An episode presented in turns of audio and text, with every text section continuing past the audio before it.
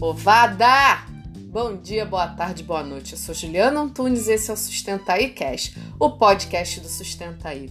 Aqui o nosso foco é sustentabilidade nas empresas, mas de uma forma bem diferente do que você costuma ver por aí. Esse é o nono episódio, a temporada tá acabando. A próxima vai ser bem diferente. Me acompanha até o final que na sessão de recadinhos você vai ficar sabendo o que é que é. Então, o episódio dessa semana é sobre sustentabilidade e consumo responsável. Inclusive, esse foi o tema da primeira temporada do Sustenta no YouTube. Vocês conhecem o nosso canal? É youtube.com/sustentaí. Dá um like lá para animar a Juju aqui. Aliás, vocês sabiam que o Sustentaí começou com esse canal? Que doideira! Menos de três anos depois a gente está até criando uma inteligência artificial. Mas enfim, para mim, consumo responsável é o ponto crítico da sustentabilidade. Isso acontece por uma lógica bem simples. Somos quase 8 bilhões de pessoas no mundo gerando impactos ambientais e sociais todos os dias. Ai, Juliana, mas eu li que o agronegócio é o ó para a sustentabilidade, que o setor de energia é o que mais emite gases de efeito estufa. E o peido da vaca, aquele capeta do metano deixando o planeta mais quente. Eu não sou culpado de nada disso, não. Vamos por parte. Uma coisa que a gente tem que entender, que é a base fundamental para o pensamento sustentável, é que na maioria das vezes a relação de causa e efeito não é direta. Por exemplo, o próprio agronegócio. Vamos pegar a soja. Quem é que come soja, meu Deus? Não tem vegano suficiente no mundo para justificar milhões de hectares de terra para plantar trilhões de toneladas de soja todos os anos. É tudo para vaca e boi comerem. Calma, meu povo, respira fundo e pensa comigo. Grande parte do agronegócio não é para alimentação humana. Mas por que, que tem tanto boi e vaca no mundo? Aliás, vocês sabiam que tem mais boi e vaca no Brasil que gente? E tem mais porque alguém que eu não sei quem é inventou que a nossa dieta tem que ser a base de proteína da carne. Sei lá se foi lobby ou o que, que foi, mas foi. Eu não sou vegana, eu não sou vegetariana, longe disso, mas quem disse que a gente tem que comer carne todos os dias? Então, quando a gente fala das grandes plantações de soja para dar de comer para boi e vaca, sim, isso tem a ver com o nosso modelo de consumo. Do modelo de consumo de 7,7 bilhões de pessoas no mundo. Quer dizer, menos os veganos e os vegetarianos. E os indianos. Mentira, fiquei sabendo que indiano come carne também. Mas enfim, essa mesma lógica serve para você argumentar quando seu amiguinho sabichão quiser demonizar a indústria e vier com a estatística de que o consumo energético da residência responde só por 4% da demanda total. Mas a indústria serve para quê, se não para produzir direto ou indiretamente produtos para alimentar nossa sanha de consumo? Então, acaba que tudo, no final das contas, gira em torno das nossas escolhas individuais. Eu gosto muito de dar esse exemplo idiota de tão simples que ele é, mas que faz com que qualquer pessoa entenda. 3R. Todo mundo já ouviu falar em 3R, não é mesmo? E aí que geral acha que a solução para a sustentabilidade e a salvação do mundo é a reciclagem. Que qualquer um que separar o seu lixo ganha meio metro quadrado no céu. Ops, lixo não pode falar, é pecado, resíduo. Meus queridos, vamos pensar aqui. Quais são os três R's? Reduzir, reutilizar, reciclar. Perceberam qual foi o primeiro falado? Reduzir. Depois de reduzir, a gente reutiliza as coisas. A gente descarta menos e a gente vai passar a utilizar por mais tempo, dar novas formas de uso, doar para quem vai continuar usando. Só aí, depois de reduzir o consumo e reutilizar o máximo que der, é que a gente pensa em reciclar o que for reciclável e fazer o descarte do que não der. Essa é a sequência a ser feita, mas sei lá por que inventaram de romantizar a reciclagem, que é apenas a ponta final de um processo. Lembram quando eu falei no sétimo episódio que a sustentabilidade voltada para processo apenas melhora aquilo que sempre foi feito?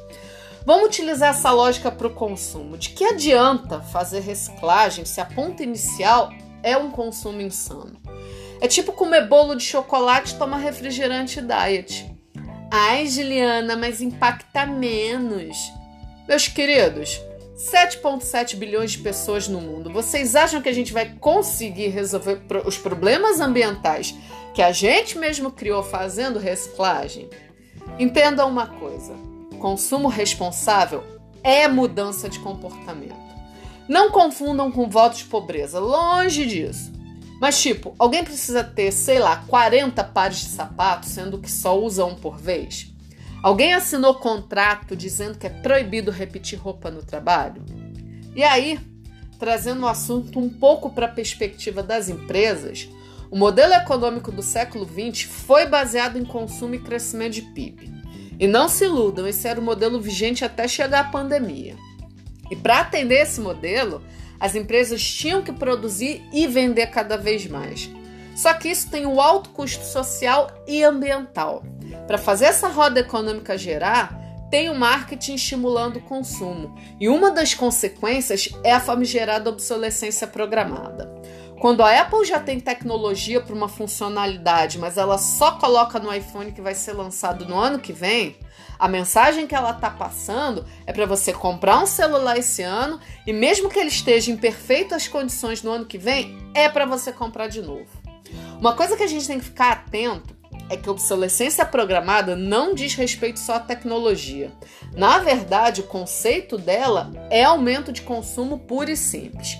Tipo, quando a indústria da moda diz que a cor desse ano é azul, que a gola das blusas deve ser em V e que a tendência do salto dos sapatos é 5 centímetros e no ano que vem tudo isso está diferente, ela também está promovendo a obsolescência programada. Quando uma empresa deixa de fornecer assistência técnica para um produto porque ele é mais antigo, isso também é obsolescência programada. Aí, eu pergunto para vocês: de que adianta a empresa ter processos produtivos super sustentáveis se a estratégia comercial dela passa por estimular as pessoas a consumirem cada vez mais produtos que elas geralmente nem precisam? Falando de novo do sétimo episódio do Sustenta e Cash, a principal saída passa pelo PSS, que é a servitização da indústria. Ao invés de todo ano lançar um celular novo, a Apple lança a cada três anos e foca na venda de valor agregado em iTunes, Apple TV e outros serviços dela. É a Ambev vendendo experiência junto com cerveja ou a Vale investindo em mineração urbana e reduzindo a extração de recursos naturais. Um ponto-chave para o consumo responsável é a redução de desperdício. Antes da pandemia, a estimativa era que cerca de um bilhão de pessoas no mundo passassem fome. Agora imagino que esse número até seja maior. A FAO, que é a Organização das Nações Unidas para Alimentação e Agricultura, acredita que 30% da produção mundial dos alimentos seja descartada. Pensem comigo: um oitavo da população mundial passa fome, um terço dos alimentos vai para o ralo. Tem alguma coisa errada nisso aí, vocês não acham? E aí que muito do problema dos alimentos é desperdício nosso. Eles vão parar no lixo, que é inclusive um dos principais problemas da sociedade do consumo. A gente está gerando muito lixo, não tem lugar para colocar tudo isso. No Brasil, só em lixões e aterros irregulares, a gente despeja 30 milhões de toneladas de resíduo por ano.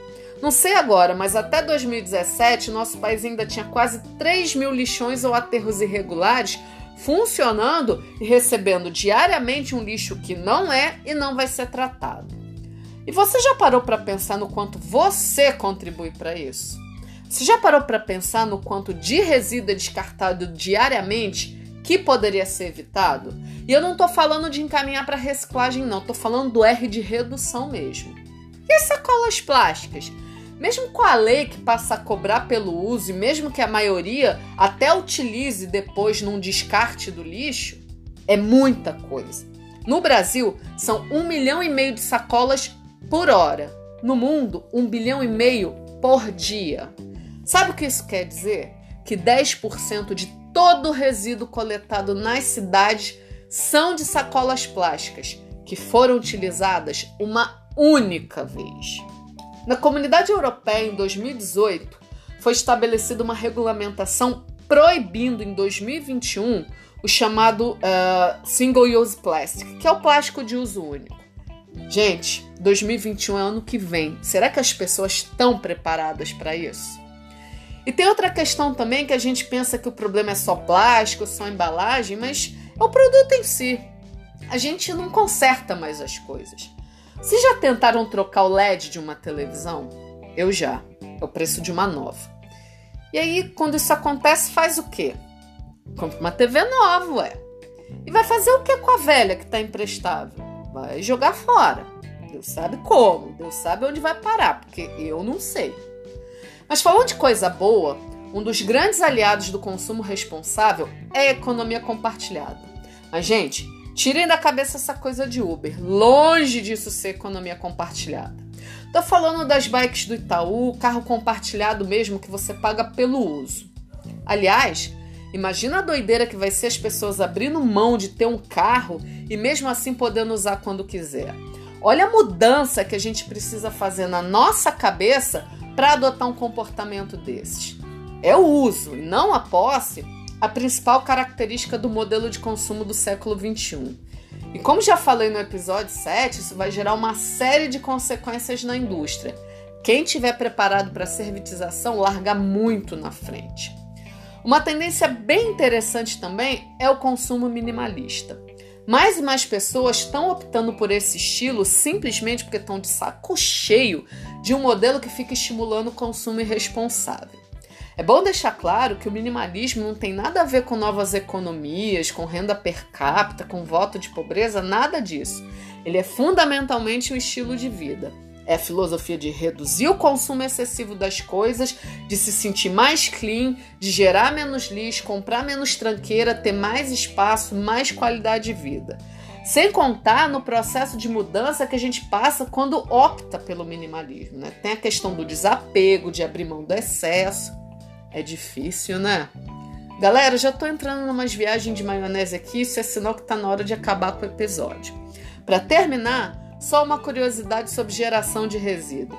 Vocês sabem qual é o país que mais gera lixo por pessoa no mundo?